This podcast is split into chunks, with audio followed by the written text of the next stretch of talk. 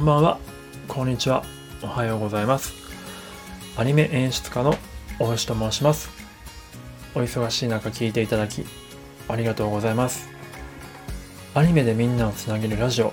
始めてまいりたいと思います。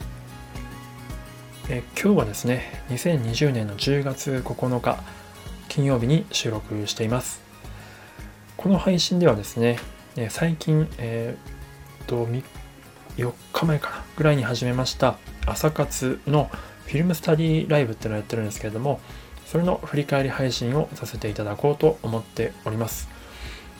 えー、フィルムスタディっていうのをどういうものか存じ上げない、えー、ご存じない方いらっしゃると思うので軽くご説明しますとあの映画とかドラマとかアニメを、ま、回しながらですねでどこかしらのコマで止めてまあその止めたところの絵がですねどういう意図でその制作者、まあ、つまり監督とか演出家になると思うんですけれどもそういった人たちがどういう意図でその画面にしているのかど何を表現したくてそういうような画面にしてるのかっていうのを、まあ、いろんなことを考えながらそのクリエイターさんになりきってで画面をですね鉛筆と紙とか、まあ、僕の場合はデジタルのデバイス使ってますけどもそれで書き起こしながらですね書き起こしながら分析していく。そのクリエイターになりきって分析していくっていうような、え、ワークショップになります。でこれまでは、まあ、例えば宮崎駿さんのジブリ作品とか細田守さんの「時をかける少女」とかやってきたんですが今日はですねえー、っと劇場版「バイオレット・エヴァーガーデン」をフィルムスタディしました。なのでえー、っと劇場版バイオレット・エヴァーガーデンのフィルムスタディを振り返る感じになるんですが、まあ、いつもですね3枚選ばせていただいてやってるんですが今日も3枚選んでいます。で結構選ぶのが難しかったんですが今一つ一つですね軽く、えー、と振り返りしていこうと思っております。1枚目はですね、えー、とバイオレット バイオレットのですね顔のアップというか、まあ、バストショットですかね。でこれが結構面白いなと思ったのが昨日おととい朝活でやったあの「鬼滅の刃の」えー、炭治郎のフィルムスタディをした部分があるんですけれどもそのカットでちょっと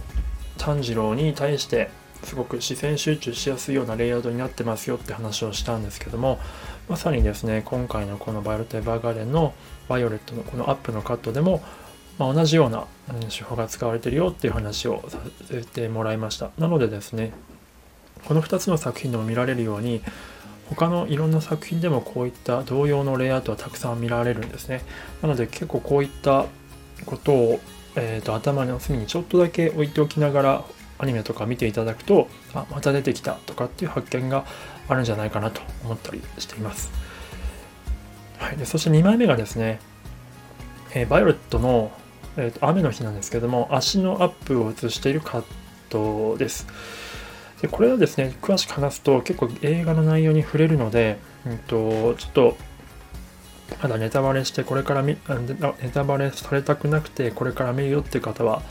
ちょっとあんまり聞かない方がいいかもしれないんですけど、まあ、軽くさらっと話すとえ京都アニメーションさんはよくこの足のカットで感情キャラクターの感情を表現するっていうようなことよくあの表現よく使うんですねこの手法として。でこのカットまさにそんな感じでバイオレットのここの行き場のない、まあ、悲しみというか、まあ、あとその手前に扉があるんですけれども、まあ、あるキャラクターとの、えー、こう断絶された感じっていうのをこの固く閉ざされた扉とこの絵を表現している、えー、全体的な色調ですね寒色系とまたアクトーンの色でうんその2人のこの距離感とかっていうのを表現してるとはすごくうまい手法だなというふうに思っていました。でまああと雨降ってるので、まあ、これは多分よく使われる手法ではあるんですけれども、まあ、この雨でバイオレットの悲しみっていうのを表現してるっていうような感じもあったりするのかなというふうに話をしました、えー、でそして3枚目はですねえー、っとまあ、そのあるキャラクターの、ね、背中を映しているカットなんですけれども、えー、これについてはですね、がっつりネタバレがあるので、ちょっとうまく説明できないんですが、あの、キャラクターの背中を映して、で、そのキャラクターが、えー、本、なんかセリフを喋ってる時っていうのは、大体、まあ、嘘を言っているか、まあ、本音を、本音はどこか隠しているか、まあ、同じか、えまあ、嘘を言ってるか、うんと、すごく重要なことを言ってているか、まあ、大体この2パターンぐらいかなと思ってるんですけども、なので、この場面を見た時に皆さんがどう感じるかっていうのをちょっと想像して、えーと、見ていただきたいなと思ったりしています。えー、それでですね、まあ、今は結構まとめて軽く振り返ってるんですけども、まあ、ライブの方ではがっつりと,、うんと、かなり、まあ、ちょっと時間かかってるんですけども長くしゃべあの深く喋っているのでもし今のを聞いてですねもっと詳しく知りたいっていう方はあのライブのアーカイブ残ってますのでそちらお聴きいただければ幸いです。であと実際に使った元の画像と、えー、まあ、僕が書いた、えーと、フィルムスタディの、まあ、書いたものですね。成果物はえーと、リンク、概要欄の方のリンクに貼ってありますので、Google フォトになるんですけども、そこから見れるようになっています。で今日はあのフラットさんっていう配信者の方も参加してくださって、絵をお絵描きしてくださったので、フラットさんの絵も入ってます。とてもフラットさんの絵はですね、素敵ですね。なんか昔のジブリみたいな、ジブリの絵コンテみたいな感じですごく雰囲気があって、あ僕よりも全然うまいですし、すごくいいなと思いました。